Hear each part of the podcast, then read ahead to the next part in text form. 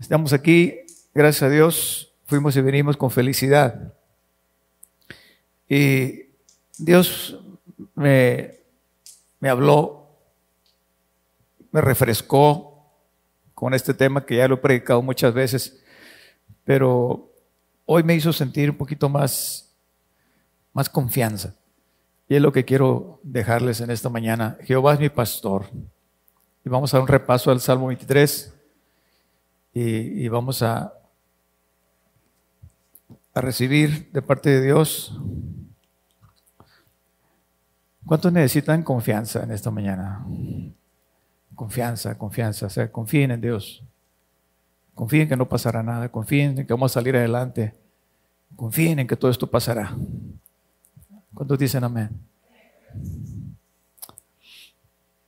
¿Qué nos puede dar más confianza, hermanos, que estar seguros de que el Todopoderoso es nuestro pastor? ¿Qué más confianza podemos tener en eso? Jehová es mi pastor y nada me faltará.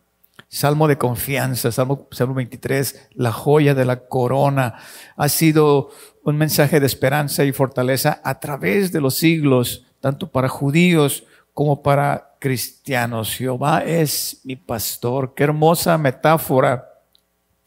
David se compara a una oveja.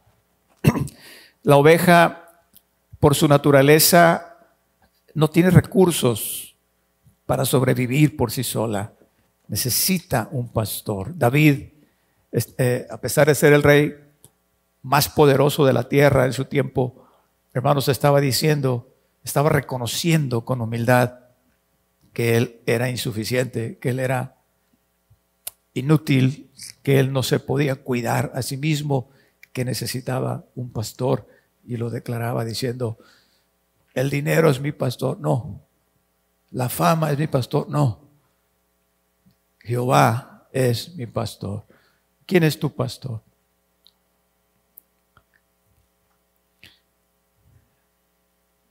En las culturas del Medio Oriente, eh, el oficio pastoral era muy apreciado, porque la responsabilidad del pastor era el bienestar de la oveja y, la seguridad de la oveja, que no le pasara nada, que estuviera segura. Su trabajo no solamente era alimentarla, sino protegerla de los animales, de la inclemencia, del camino, entonces, es tan importante y significativa esta metáfora, hermanos, para nosotros. Aquí se nos muestra el cuidado que Dios nuestro Señor tiene para nosotros. Dios, eh, como nuestro pastor, hermanos, nos provee de sustento, nos da dirección y nos da protección. ¿Cuántos dan gloria a Dios por eso? Tres cosas, sustento, comida, agua, descanso, dirección. ¿sí? Dirigirá nuestros pasos a toda verdad y a toda justicia y luego protección. ¿Qué más podemos desear? Y de esto hablaremos esta mañana con la ayuda de Dios, esperando que les traiga a ustedes consuelo, como me trajo a mí en estos días. Porque si Jehová es nuestro pastor, repito, ¿Qué nos puede faltar? Estamos saciados. No desearemos otra cosa porque estamos saciados. No desearé cosa alguna. Rico no es el que tiene mucho, sino aquel que no le falta nada. Hermanos, ah, estoy contento, ¿verdad? No tengo todo, pero lo que tengo es suficiente. Estoy feliz estoy contento, no conforme, sigo trabajando, me sigo esforzando, si no trabajo, no puedo exigir, ¿verdad? Pero lo que tengo, lo poquito, lo mucho que Dios me ha dado, estoy contento con eso. No me falta nada, no estoy envidiando, no estoy deseando tener más cosas. Estoy contento, el Señor me llena, el Señor me ha dado, me ha bendecido. Cuando dicen gloria a Dios, ¿Cuántos han sido bendecidos? Bendecidos. El que es bendecido no le falta nada. Estoy contento. Gloria a Dios. Dice, el Señor es mi pastor, no nada me faltará. En lugar de delicados pastos. El alimento de la oveja es el pasto. No necesita más. El animal más fuerte de la tierra come pasto. Sí, hermanos amados, los cristianos no necesitamos otra cosa más que a Cristo. El Señor es el pan de vida. Sí, y es lo que necesitamos para saciar nuestra alma. Pero además dice que nos hará descansar. Y se necesitan cuatro cosas para que podamos descansar. La ovejita tenía que estar libre de temor. Hermano, yo sé que muchos tenemos miedo. Yo sé que en esta situación nos hemos acobardado, nos hemos, hemos corrido a escondernos, pero hermanos, de esta manera no podemos descansar. Cuando entendamos que el Señor es nuestro pastor, entonces no temeré mal alguno, porque tú estarás conmigo. O sea, no estamos solos, hermanos, en esta situación. Él está con nosotros. Dice Isaías 41, porque yo Jehová soy tu Dios, quien te sostiene de tu mano derecha y te dice, no temas, yo te ayudo. Gloria a Dios. Isaías 41, no temas porque yo estoy contigo. No desmayes porque yo soy tu Dios. Yo te esfuerzo, siempre te ayudaré, siempre te sustentaré con la diestra de mi justicia. No temas, gusano de Jacob. Ustedes, los poquitos de Israel, teman, no teman, el Señor está con nosotros, el Señor es nuestro pastor. Gloria sea su nombre. ¿Cuántos dicen gloria a Dios, hermano? Tengámosle más miedo al miedo, ¿sí? Porque hace más daño el miedo que lo, a veces que lo que tememos. La segunda cosa para que una oveja pueda descansar es que tiene que estar libre de fricción. La ovejita tiene que estar libre de fricción, es decir, enemistades. Eh, nosotros como hijos de Dios no debemos tener problemas con nadie. Dice la palabra de Dios allá en Romanos capítulo 12, en lo que dependa de ustedes, dice, estad en paz con todos. Estad en paz con todos. Si aquella persona quiere seguir enojada, si aquella persona quiere seguir eh, con su rencor, pero tú ya hiciste tu parte, ya le pediste perdón, ya le llamaste, ya trataste, puedes descansar. Amén. Les ponía el ejemplo esta mañana que yo tuve muchas situaciones así cuando yo trabajaba en mi profesión. Me peleaba con los clientes, me peleaba con los albañiles, me peleaba con los proveedores. Usted sabe cómo es la carrera de construcción. Eh, es muy, hay muchas fricciones. Y yo no podía descansar. Llegaba la noche y, y yo no podía descansar. Lo que hacía entonces, tomaba el teléfono, le llamaba a la persona y le pedía perdón. ¿Sabes qué? Perdóname, te ofendí, yo me, exalté, bla, etcétera, etcétera, bla, bla, bla. Y, ya que yo hacía eso, me quedaba tan tranquilo, me quedaba tan en paz. No se preocupe, arquitecto, yo también y yo también, etcétera. Y, y, hermanos, descansaba. Si tienes problemas con algún hermano, si tienes problemas con alguna persona, no vas a descansar. Y además, hermanos, este, la tercera cosa, para que puedas descansar, dice una conciencia limpia. ¿Qué quiere decir esto? Romanos 4:8, bienaventurado aquel varón a quien Jehová no inculpa de pecado. Necesitamos tener paz con Dios. Todos hemos pecado, ese no es el punto. Todos tenemos situaciones, pero lo importante, amados, es que busquemos el perdón, que busquemos, ¿verdad?, la comunión. Nuestra alma no encontrará reposo mientras estemos enemistados con Dios. Isaías 1.18, venid luego, dice Jehová, y estemos a cuenta. Si vuestros pecados fueran como la grana, dice, como la nieve serán emblanquecidos. Y si fueran rojos como el carmesí, vendrán a ser como blanca lana. No hay cosa que la sangre de Cristo no pueda perdonar. Una oveja no puede descansar, hermanos, ¿verdad? Mientras nos tengamos paz con Dios. ¿Sí? como dice el texto, tenemos paz por, tenemos, dice, justificados pues por la fe. Tenemos paz para con Dios por medio de nuestro Señor Jesucristo.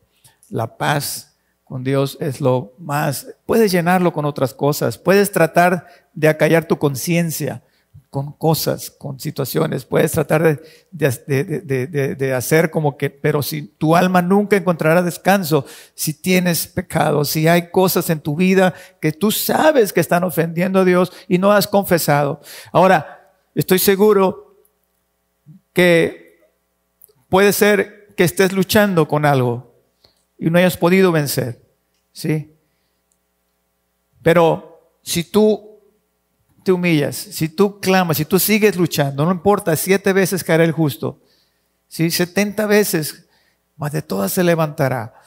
Hermano, lo importante, lo importante es ser sincero con el Señor.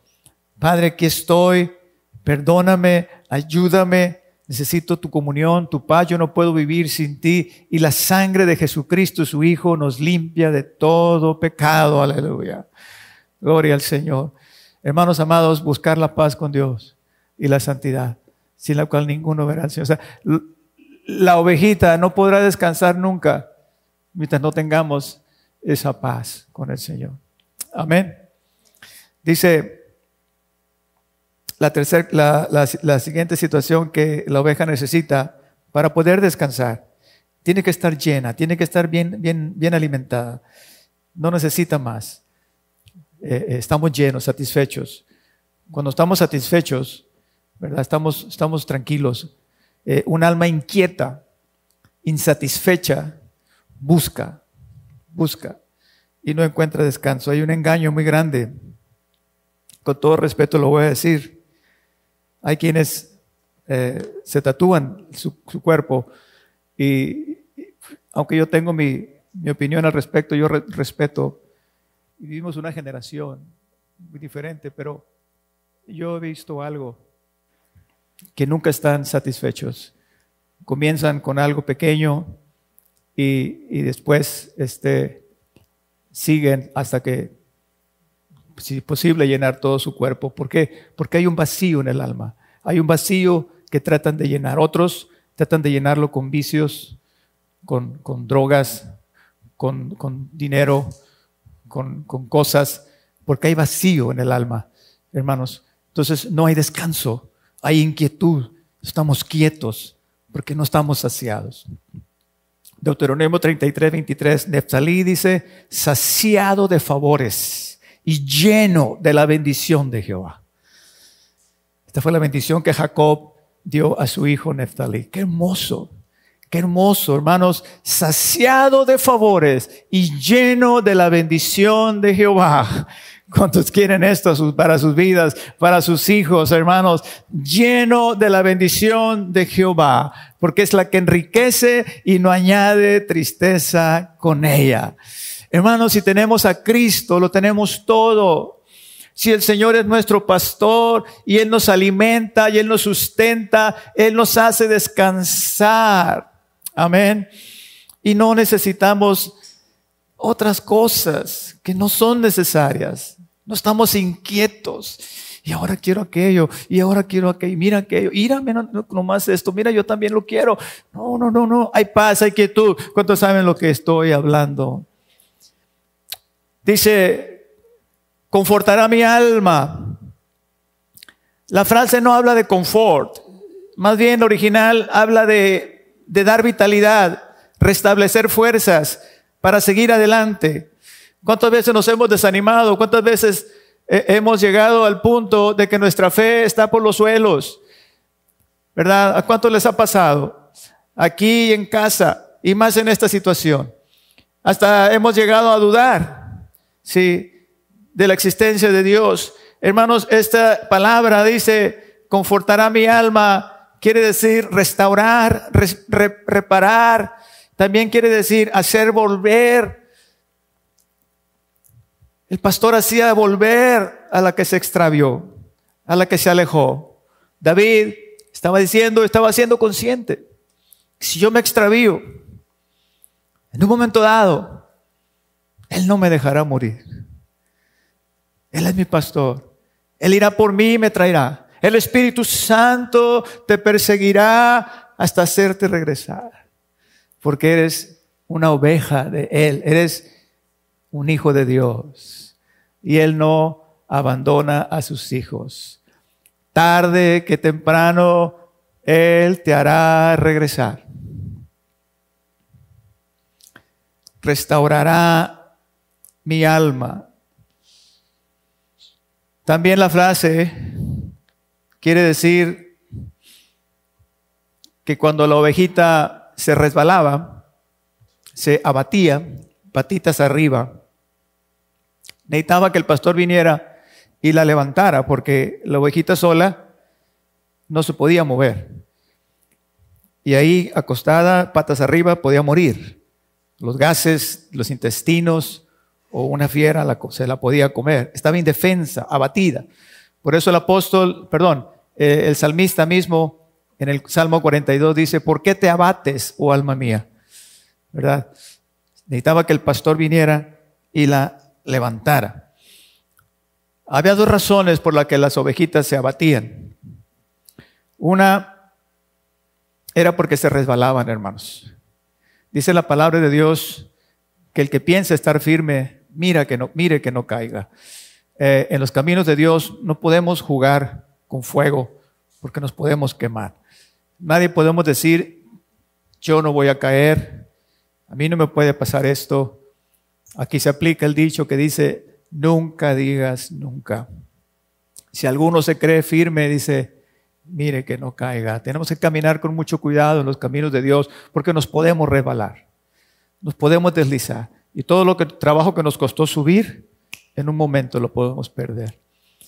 Entonces, en esa situación, la ovejita se resbalaba y quedaba con las patitas arriba. La segunda cosa era porque les crecía mucho la lana. Se hacían anchas llenas de lana y por cualquier cosa pues se iban de ladito y se caían porque estaban llenas de lana. Una ovejita sana tenía que tener poca lana, hermanos. ¿Alguien le está hablando al Señor aquí con la lana? Por eso se trasquilaban, sí. Por eso se trasquilaban. Ah, la lana en este caso representa, hermanos, nuestro ego. Nos engordamos con nuestro ego, el yo personal, la vida propia, el orgullo propio, la soberbia, la opinión propia, lo que yo digo, ¿sabes qué?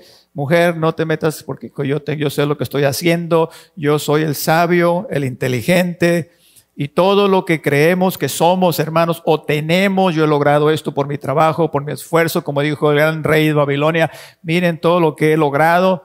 Sí, esta no es, la, eh, no es esta la gran Babilonia que yo he creado, que yo he creado, formado, los grandes, hermosos jardines colgantes de Babilonia, octava maravilla del mundo antiguo, pero esa noche dice que el Señor le, lo, lo, humilló y como un animal comía pasto y bebía del rocío del cielo, porque dice la palabra de Dios que después del orgullo viene la caída. Proverbios 16, 18, antes del quebrantamiento es la soberbia y antes de la caída la altivez de espíritu. Es un principio, hermanos amados, es una ley. Todo aquel que se enaltece, dice, será humillado. No puedo dejar de pensar en un deportista ahora en las Olimpiadas de Tokio. Me llamó mucho la atención el, tenista eh, número uno del mundo, Novak Djokovic, eh, después de haber ganado su último torneo, Grand Slam, dijo voy a barrer en las Olimpiadas y me voy a traer la medalla de oro. Yo, yo lo, pude percibir en mi espíritu, que él llegó con tanta soberbia, con tanta seguridad, y hermanos amados, fue, fue humillado terriblemente. Ni siquiera la medalla de bronce ganó. Eh, el que se exalta es humillado. Aquel predicador que subió recién salido del instituto bíblico y dijo, ahorita voy a predicar y me van a escuchar y subió bien altivo y cuando llegó aquí al púlpito, dice la anécdota que no pudo predicar, no pudo hablar, enmudeció y dijo, perdón hermanos, dice, no puedo predicar. Y se bajó con la cabeza agachada y se sentó en la primera banca. Y ahí estaba el anciano pastor y le dijo, hijo, si hubieras subido como bajaste, hubieras bajado como subiste. Es un principio, hermanos. Eh, necesitamos eh, tomar en cuenta, ¿sí? y tomarlo en cuenta y caminar, caminar por la vida. Dice la palabra de Dios, humildes delante de Dios. ¿Qué pide Jehová de ti? Caminar humildemente delante de Él.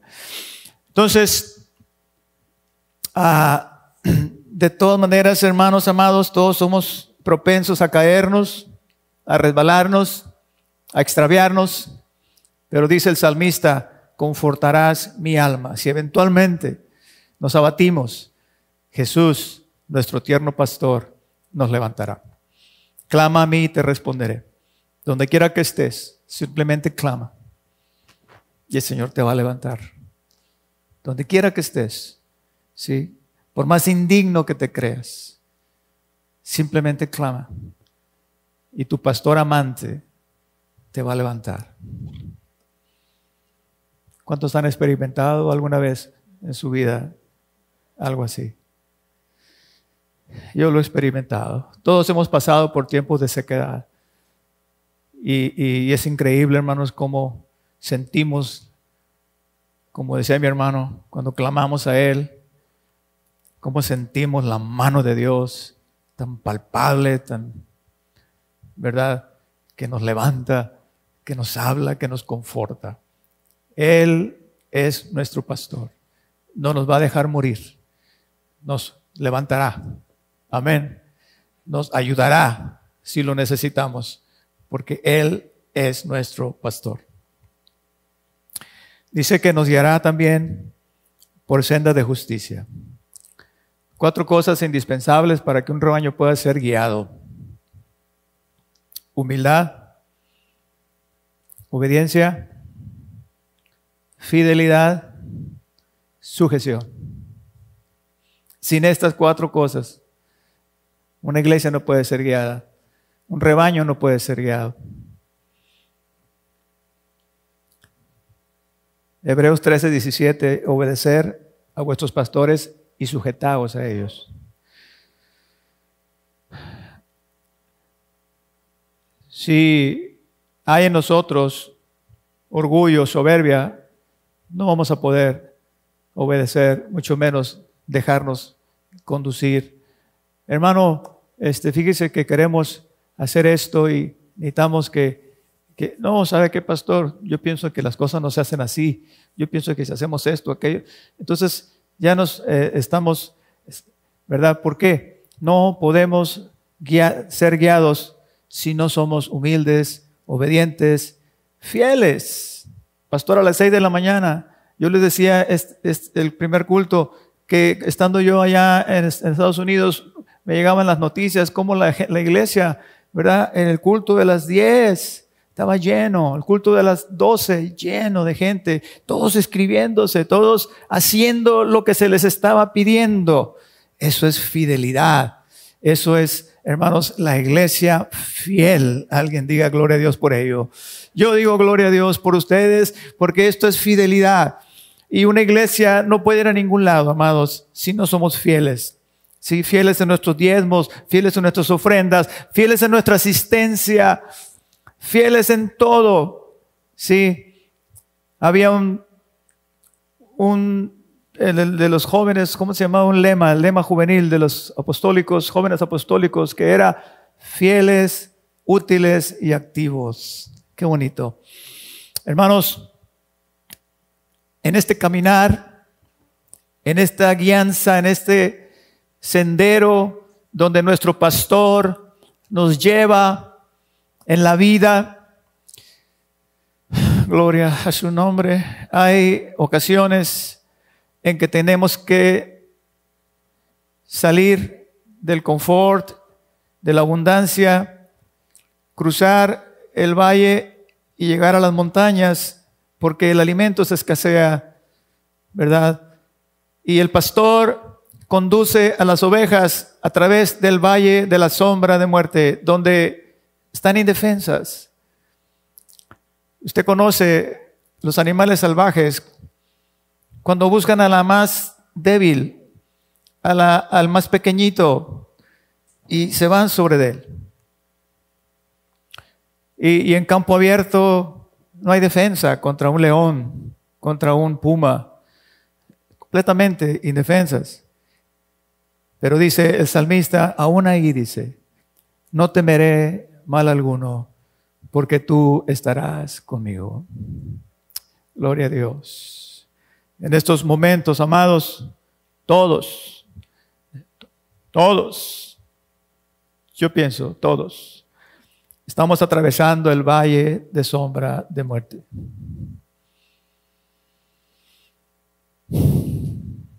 Es campo abierto no hay dónde esconderse.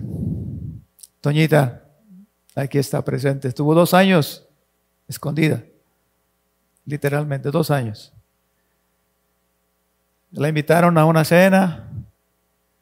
Nos estamos cuidando. Puedes venir. Toñita y su hijo fueron. Y resulta que a esa cena llegó una parienta de la parienta de la parienta que no estaba invitada y venía contagiada y las contagió. ¿Por qué le estoy diciendo, poniendo este ejemplo? Porque aquí está Toñita y me da gusto que esté. Pero no tenemos protección, aunque nos protejamos, aunque nos cuidemos en un momento dado, en cualquier momento, hermanos, no sabemos, pero las cosas pueden pasar. Estamos pasando literalmente por un valle de sombra de muerte. Pero ahí, dice el salmista, no temeré mal alguno. O sea, no tendré miedo, no tendré temor, porque simple y sencillamente tú estás conmigo. Eres el pastor. Y el pastor estaba obligado a cuidar de las ovejas. Era una labor grandemente apreciada en Medio Oriente porque literalmente daban su vida por las ovejas. Y si el Señor es mi pastor, no temeré mal alguno porque Él estará conmigo. Solo Él nos hace estar confiados. ¿Se acuerdan de aquel texto que decía, que recitaban cuando se iban a acostar? Que decía, en paz me acostaré y así mismo dormiré, porque solo tú, Jehová, me haces vivir confiado. ¿Saben quién escribió ese, texto? David. David era un rey con muchos enemigos. A David lo podían envenenar. A David lo podían matar en la noche mientras dormía, clavarle una daga.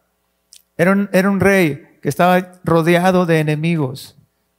Y él pudo decir esto, en paz me acostaré. Y así mismo dormiré, porque solo tú, oh Jehová, solo tú, Jehová, me haces vivir confiado. En esta pandemia, amados hermanos, solo Él nos ha ayudado. Y solo Él nos ayudará. Porque Él es nuestro pastor amante. Nuestro buen pastor. Tu vara y tu callado me infundirán aliento. El Salmo eh, en versión popular, en este versículo 4 dice así, en la versión popular, dice, dice, puedo cruzar lugares peligrosos y no tener miedo de nada, porque tú eres mi pastor. Y siempre, siempre estás a mi lado. Gloria a Dios. Siempre estás a mi lado. Y si eres la la, ovejita débil, Él estaba contigo con más razón. Y si eres la, la quebrada, Él te cargará en sus hombros. Siempre estás a mi lado, me guías por el buen camino y me llenas de confianza. Tu vara, tipo de la palabra de Dios. ¿Cuántos saben, hermanos, que aquí hay consuelo? Los afligidos encuentran consuelo, los desesperados encuentran paz los temerosos encontramos confianza. Cuando yo era niño, acostumbraba a dormirme con, con la Biblia en el pecho y dormía tan a gusto. Tenía miedo de la oscuridad, tenía miedo y me costaba con mi Biblia. Era, me daba tanta confianza. Tu vara y tu callado. La vara, tipo de la palabra de Dios, se usaba para proteger, para eh, librar de los animalitos ponzoñosos. El callado se usaba cuando la ovejita daba luz. Como no se podía tocar con las manos, con el callado este, se ayudaba y se... E, es un símbolo del Espíritu Santo, es un, es un símbolo de consuelo para nosotros la presencia del Espíritu Santo. Hermanos, ¿verdad? E, e, es consuelo para el alma. Y si juntamos eso con la lectura de los salmos, la lectura de la palabra de Dios, las promesas de Dios, nos van a dar aliento, ¿sí? Seguramente para seguir adelante. Amén. Hasta que todo esto pase. Gloria sea el nombre de Dios. Tu vara y tu callado me infundirán aliento. Aderezas mesa delante de mí, dice, en presencia de mis angustiadores aún cuando el peligro acecha frente a las narices de los animales que están al acecho. Hermanos, el pastor preparaba los pastos, es decir, sacaba las piedras, limpiaba, quitaba las espinas, quitaba las plantitas eh, venenosas y de manera que la ovejita pudiera comer esos pastitos y se quedaba parado con el callado en la mano mientras las ovejas comían.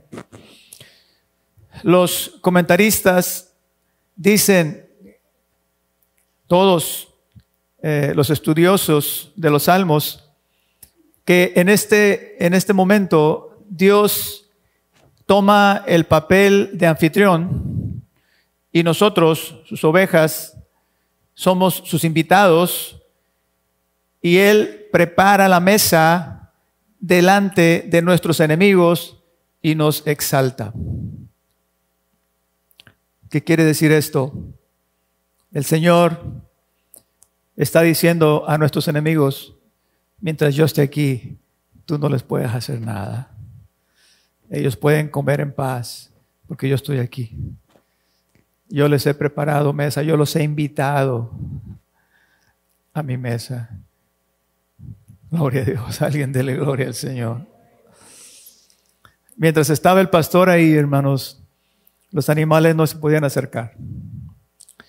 Aplicando esto a nuestro tiempo, el solo hecho de tener una iglesia y un pastor, el que sea, la iglesia que sea, el pastor, por más insignificante que parezca el pastor o la congregación, hermanos, tienen todo el respaldo del cielo. Y el enemigo lo sabe. Y tú, como ovejita, estarás seguro. Seguro. Y piensa un poquito. Viceversa. Si no tienes pastor, no tienes rebaño, no tienes quien te cuide, no tienes quien vele por ti, estás en grave peligro. Les decía en la mañana también que pasando por ahí, por la SEMSI, donde están los familiares en la banqueta esperando, mucha gente está ahí. Yo pasé el otro día y miré y pensé, esta gente, me pregunto, ¿tendrá un pastor? ¿Tendrá a Dios con ellos, que les dé consuelo, que les dé esperanza, que les dé paz. Tendrán un pastor celestial. Qué dicha, hermanos amados, decir o poder decir, Jehová es mi pastor. Porque no cualquiera, ¿sí? No cualquiera lo puede decir. ¿Están de acuerdo conmigo? Amén. No cualquiera puede decirlo. El enemigo teme al pastor, como les decía, no por lo que él es, sino por lo que él representa. Yo soy una persona como usted, inclusive puedo ser más defectuoso que ustedes, pero lo que yo represento, sí, delante de Dios, en el mundo espiritual, sí, el enemigo respeta. Y la institución eh, que Cristo, la institución que Cristo instituye es la iglesia y las puertas del infierno no prevalecerán contra ella. La única cosa que el diablo va a respetar, escuche bien, despierta el que está al lado suyo y escucha esto. La única cosa que el diablo va a respetar es la cobertura de la iglesia. Al diablo no lo vas a asustar con hechicería, con brujería, con, con situaciones. El diablo lo único que respeta es la cobertura de la iglesia. Dice, porque tú eres Pedro y sobre esta piedra edificaré mi iglesia y las puertas del infierno no... ¿Qué quiere decir las puertas? Las puertas quiere decir la autoridad. Las autoridades, los poderes del infierno no prevalecerán contra ella. Si tú tienes una iglesia y tienes un pastor, puedes estar seguro, puedes estar tranquilo, porque todo el cielo, hermanos, todo el poder del, del Dios Todopoderoso nos respalda. La palabra de Dios nos respalda.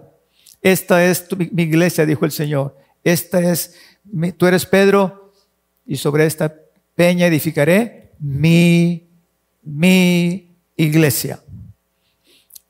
Finalmente, unges mi cabeza con aceite.